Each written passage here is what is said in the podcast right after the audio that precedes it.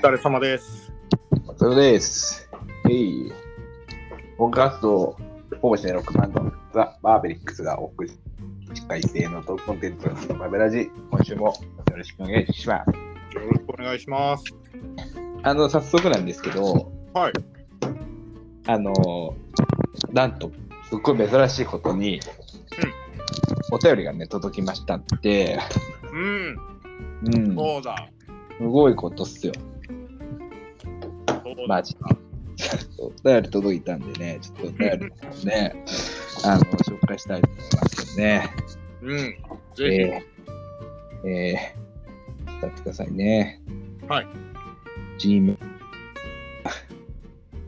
そうだ、G メールだった。 Gmail 来てますからね、Gmail で来ました。ういえーしーしーしーしーしーしーしーはいはい。はいはいはい、ありましたね。はい。お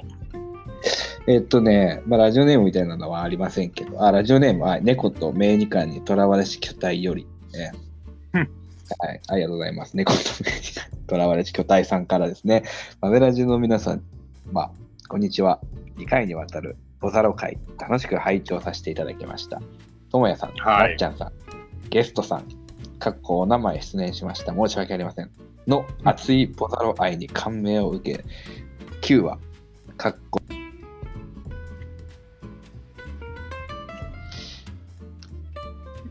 変な笑顔、自撮りする山田をもう一度見たくなり、3週目の視聴を決意しました。何週見ても新たな発見があって楽しいです。ほんといいアニメですよね、ボサロ。来月あるファンイベントで、 きっと第2期が発表されて、さらに盛り上がるはず。マベラジのボザロ会も第3弾、第4弾と続くことを楽しみにしています。今後ともマベラジ頑張ってください。あ、最後になりますが、ボザロ会で感じましたが、マベラジの巨体枠、ゲストさんと交代なんていかがでしょうかか笑い。いやー、このお便りは、そうですね。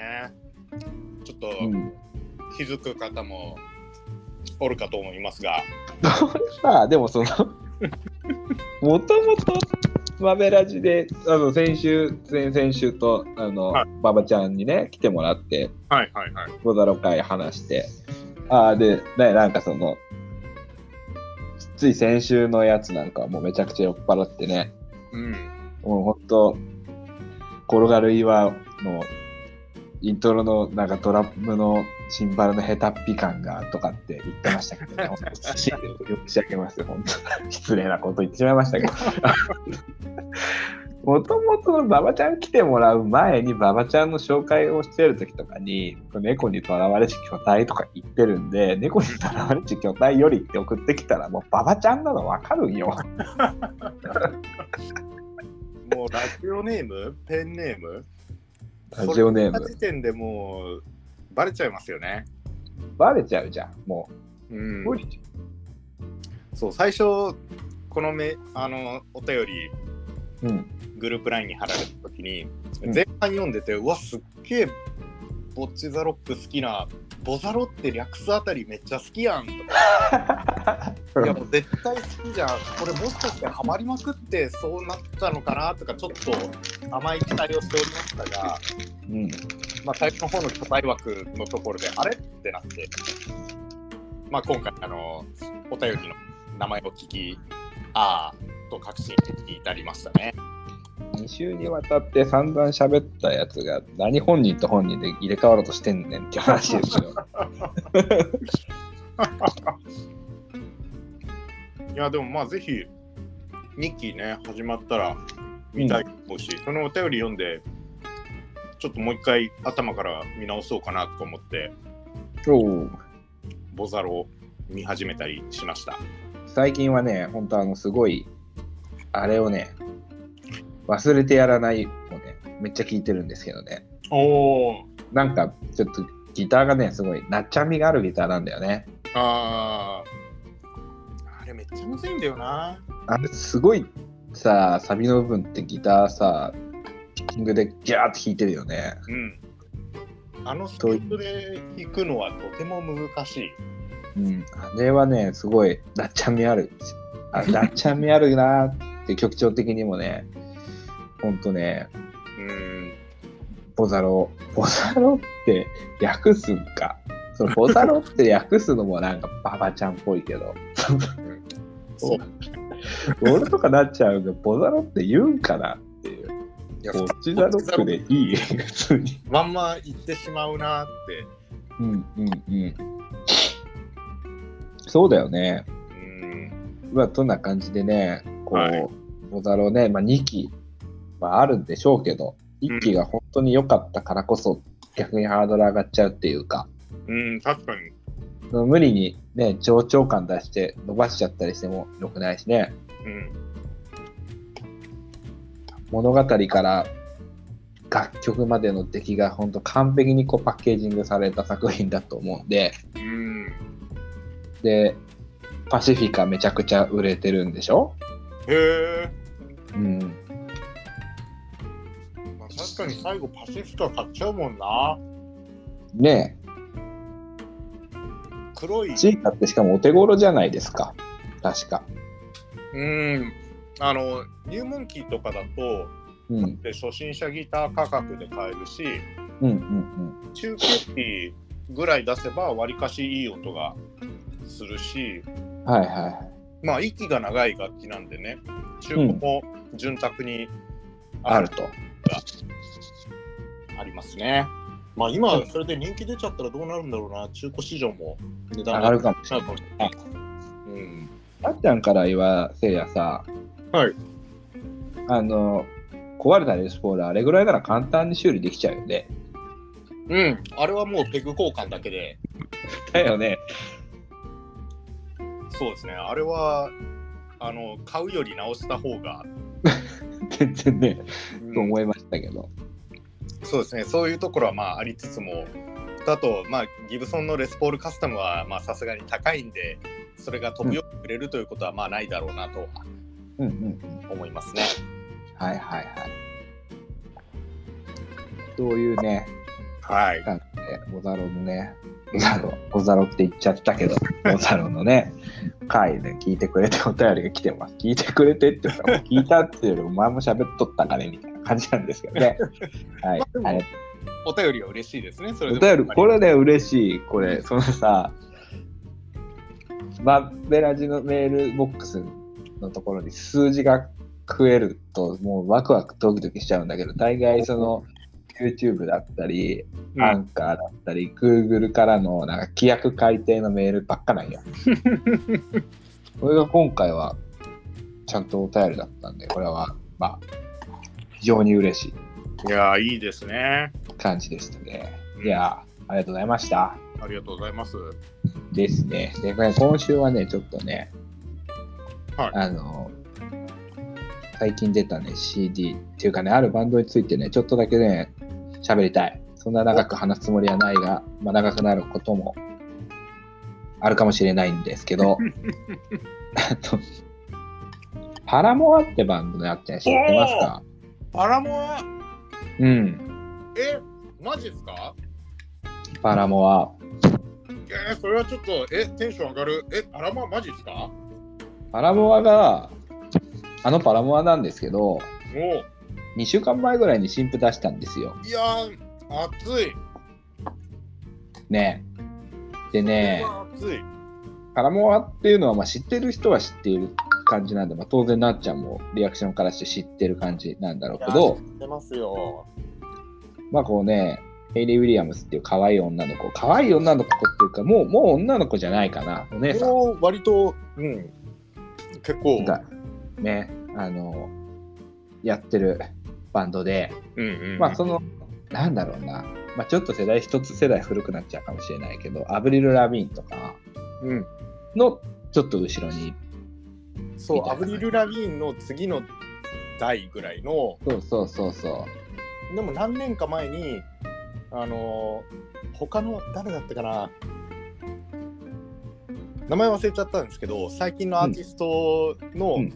子が作った曲がめちゃくちゃパラモア感あるっていう感じでへえ。一瞬インスタとかまあ TikTok はいはいこはいこ。ら辺でバズったのかな、うん。パラモはね。既視感あるってなって、うん、うわパラモアやんってやってる外人の動画がはいはいはいはい。そこら辺が結構人気出て、うん。うん、そこでパラモはまたちょっと認知されたんじゃないかなとかそうそですが、う。すごいね。あの、まあ、もう今多分34歳ぐらいなんで、うん、うんまあまあそこそこお姉さんなんですけど、うんデビューした時とかは17歳とかでデビューしてるんですよ。ああだって割と自分らが音楽やってる全盛期ぐらいが一番ピークに売れそうてそうたそうぐらいですよね。そう。なのでね、今来てるアーティストっていうとこ、ビリー・アイリッシュとかね、そういう子たちにとっても憧れのお姉さんみたいな感じのね、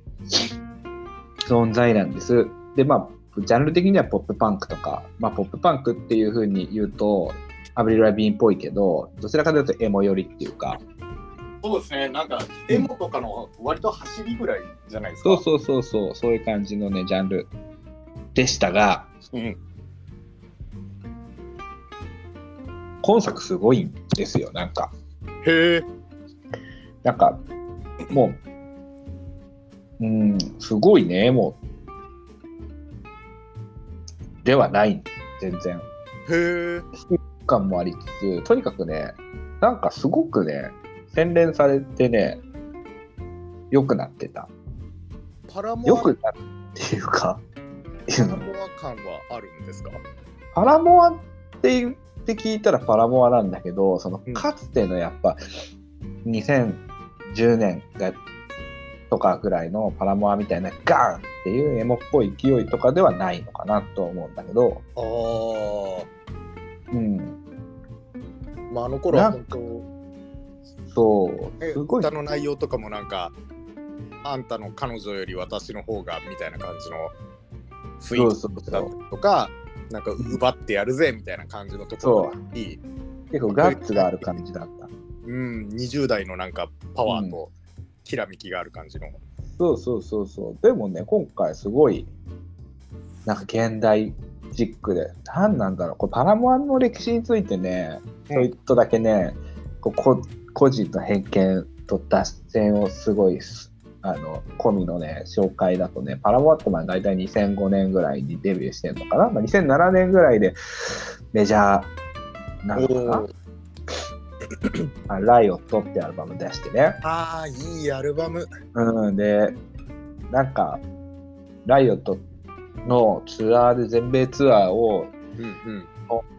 ツアーファイナルを収めた、ザ・ファイナル・ライオットっていうライブ CD もあるんですよ、DVD 付きの。へえでて、それ。 でず、ずっとそれ見てたから、それこそ高校生ぐらいの時とか、ほうほうほうまあめちゃくちゃ好きなわけですよ。ほうはいで、その時のメンバーっていうのは、やっぱりうん、ヘイ、あの、ヘイリーと、うんえーっと、ザック・ファロってドラマーと、うんザジョシュ・ファロっていうギター、これ兄弟なんですけど、あーそっかどっか兄弟だったなっていうこうギターとドラムが兄弟で、で、あとね、ベースがね、いるのかな。うんうんうんジェレミー・デイビスっていうベース。あのーそのジェレミー・デイビスがいた頃のライブ映像かな YouTube とかで結構あのうん。ーえーっと曲名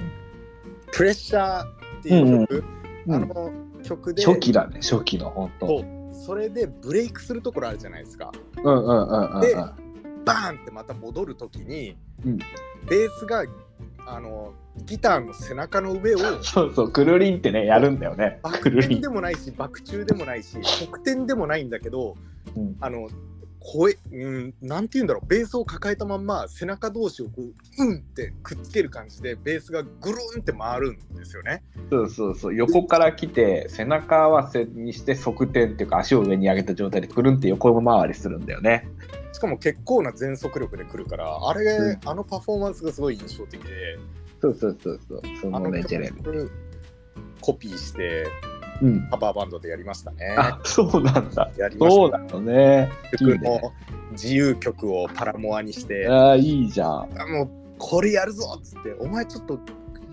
べとか言ったんですけど、まあちょっと飛べず、それはできなかったんですけど、まあれ、下手したら本当あれだよね。そのヘッドでさ、相手殴りそうで、めちゃくちゃ危ない技だよね。いろいろと怪我しそうだし、楽器も壊れそうだしってそいううそうそう。そう。あれでちゃんとね、ライブでもやってるからね。いやーちょっとぜひこれあのリスナーの皆さんあの パラモア知らない見たことないって人がいたら YouTube でパラモアプレッシャー、うあん。のプレッシャーってあのプレッシャーを与え最るプレッシャーですね。で初期の曲ちょでっとすね。調べて、はいあのぜひこのベースのパフォーマンス見てほしいですね。うん。17歳ぐらいでヘイリーが、多分ザックはもっと若い弟だから、ドラムのザック・ファロは、うんあのージョシュ・ファロの弟なんで、15歳の時とかの曲なんですよ、あれ。まあでもめっちゃうまいんだけどね。とにかくね、そのファイナル・ライオットのあの DVD もね、めちゃくちゃうまいんですよ。うんで、あの、曲の最中のなんかちょっとギターでブリッジやってる時に、うんサポートギタリストのテイラー・ヨークっていう、そのテイラー・ヨークもね、多分当時18歳とかぐらいの若い感はーえじで、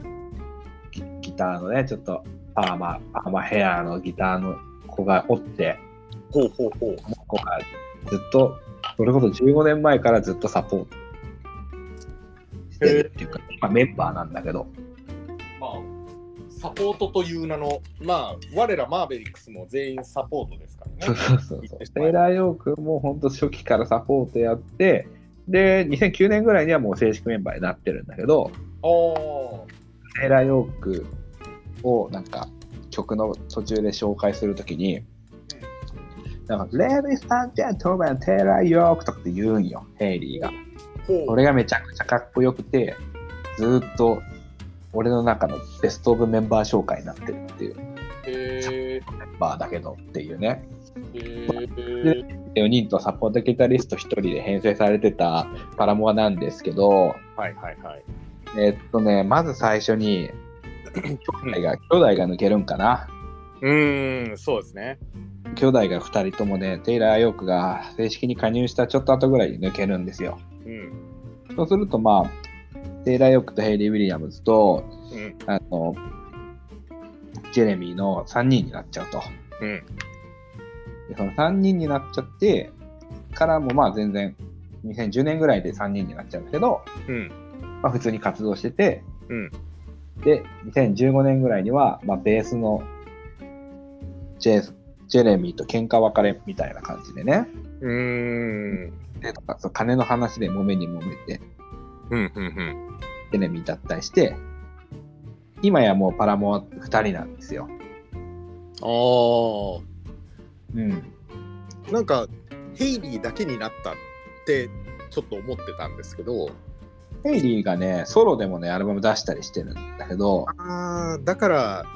それでかな。なんか、みんな脱退しちゃって、もう実質解散みたいな感じに近い状態になっちゃってたっていうイメージなんですよね、パラモア。うんうんうんただね、あの、ヘイリーが出したソロも、うんテイラー僕かなり参加してて、へーヘイヘイ ヘイリーが出したアルバム自体は2020年ぐらいなのかな出してる。もうそこら辺からね、かなり雰囲気がね、なんか、すごい、そぎ落としてきた感じになって、へー声とかメロディーな感じはやっぱ昔のパラモアから変わらない、ああいういい声してほうほうほうほう。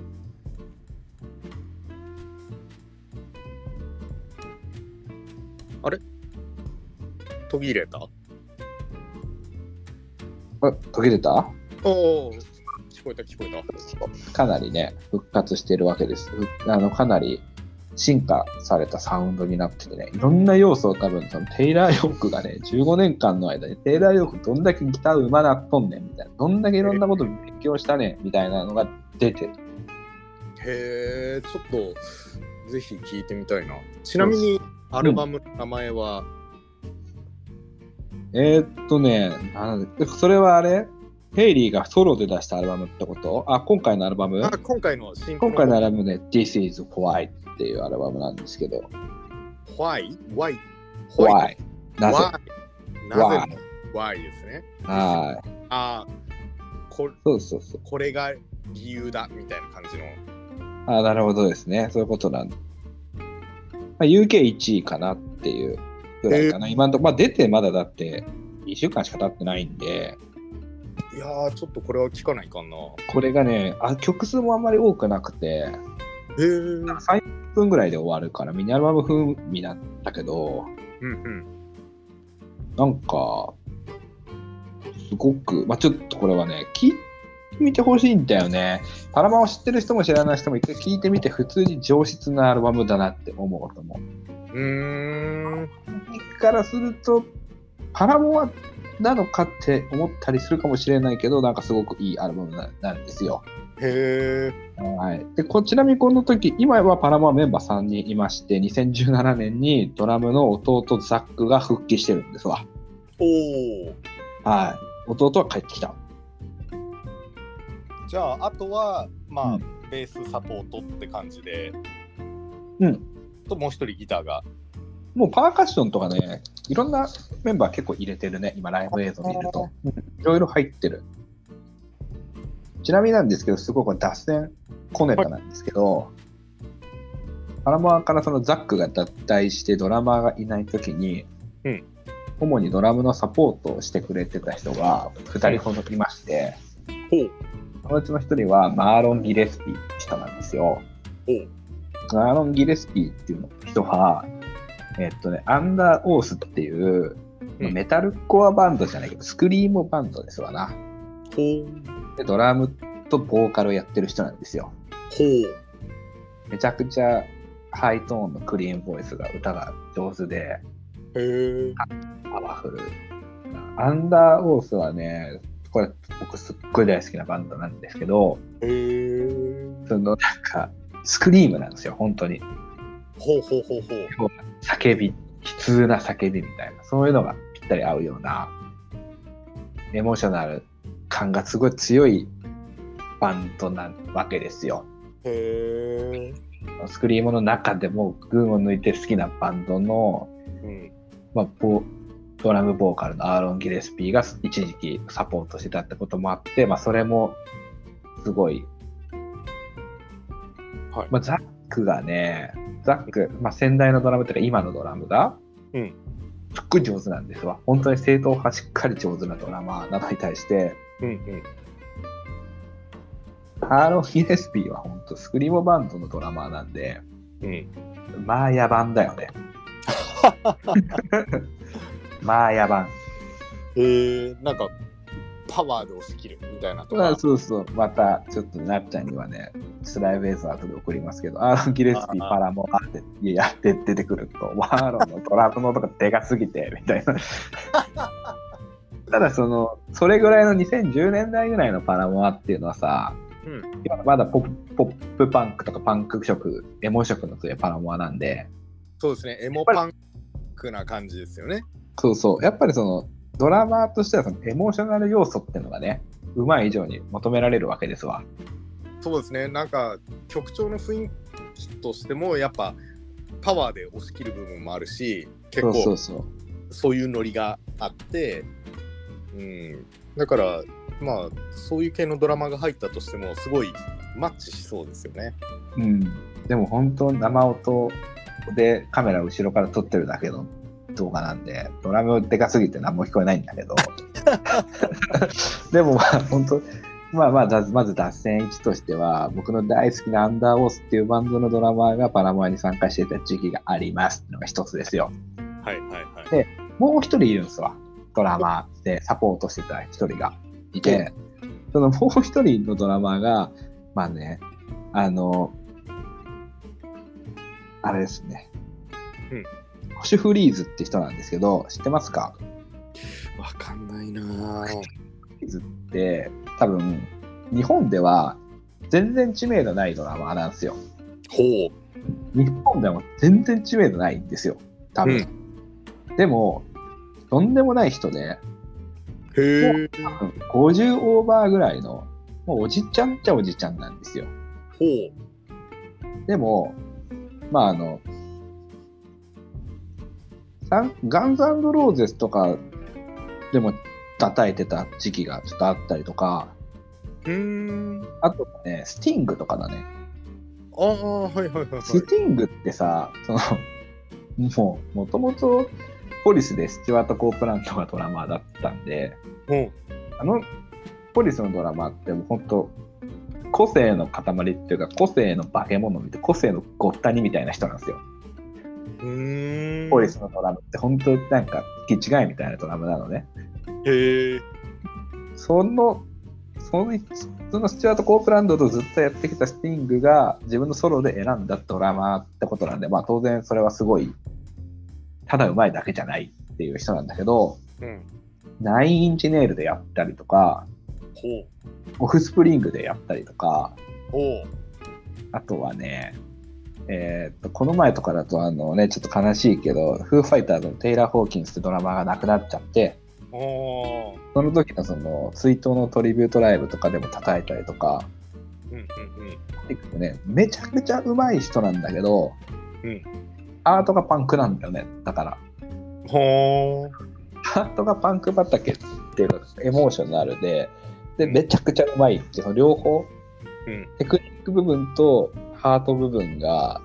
こう、ま、すごい両方持ってる人だからその、ポップポピュラーミュージックとかでのスタジオミュージシャンポップスのスタジオミュージシャンじゃなくてパンクとかロックとかに強いスタジオミュージシャンなわけですよどちらかというとパンク、パンク系でパンク系のもう引っ張りだこ熱いハートを欲しがるバンドのためのスタジオミュージシャンっていうかまあスーパードラマーみたいな人なんですよねそのう。へえ。ジョシュフリーズって人がね困った時のジョシュ・フリーズみたい なねそんな人なんですよねもういろんなとこで叩いてる、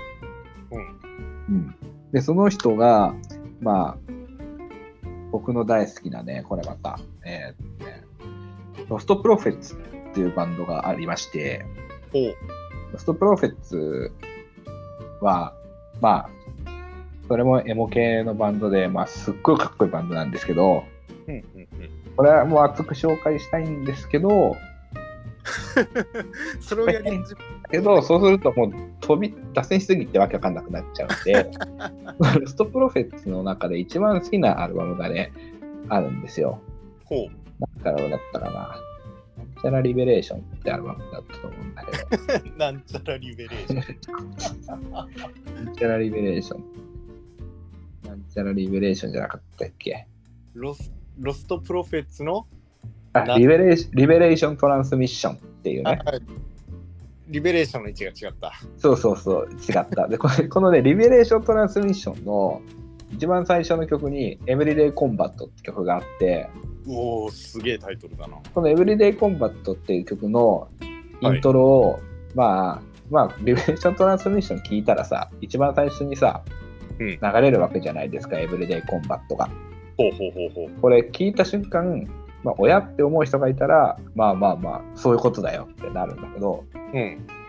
あのね、完全感覚ドリーマーのワンクロックのね、はいはイいン。トロってめちゃくちゃ有名じゃないですか。はい。で完全感覚ドリームは2010年リリースなんですけど、はいリベレーショントランスミッションは2006年なんですよ。はい。エブリデイコンバット、エビバエビリエビリデイコンバットで、エビ、なんだかな、忘れて、まあ、さ1曲目だよね。その1曲目の曲のイントロが完全に完全感覚ドリーマーなんですよ。キーンタツタツタツタツタツタツタツみたいな。そうそうそうそうそう、本当に。 てかもうこれはね、あのね、もう、わざとだと思う。ああ、ワまあ、ンブロックが。あれですよね。オレンジレンジとかの、あの、そうそうまあ曲のオマージュみたいな。オマージュとかサンプリングとか、まあ、ほんとそんなレベルでそっくりのイントロから始まる、まあ、エブリデイコンバット、エビデイ、エビバディコンバット、エビデイコンバット、まあそんな曲から始まって、でね、ルーフ、ルーフトップスって曲がその中に入ってるんですね。めちゃくちゃかっこいい曲なんですよ。っていうかもうほんと2000、2000年代を代表するエモ曲と言っても過言ではないロストプロフェッツのトルーフトップスって曲があって、これめちゃくちゃかっこいいんで、へくーださいっていう、このリベレーション・トランスミッションっていうアルバムも、まあ、ジェシフリーズが叩いてるっていう、へーうん、まああの PV とかで違うドラマーが叩いたりっていうか、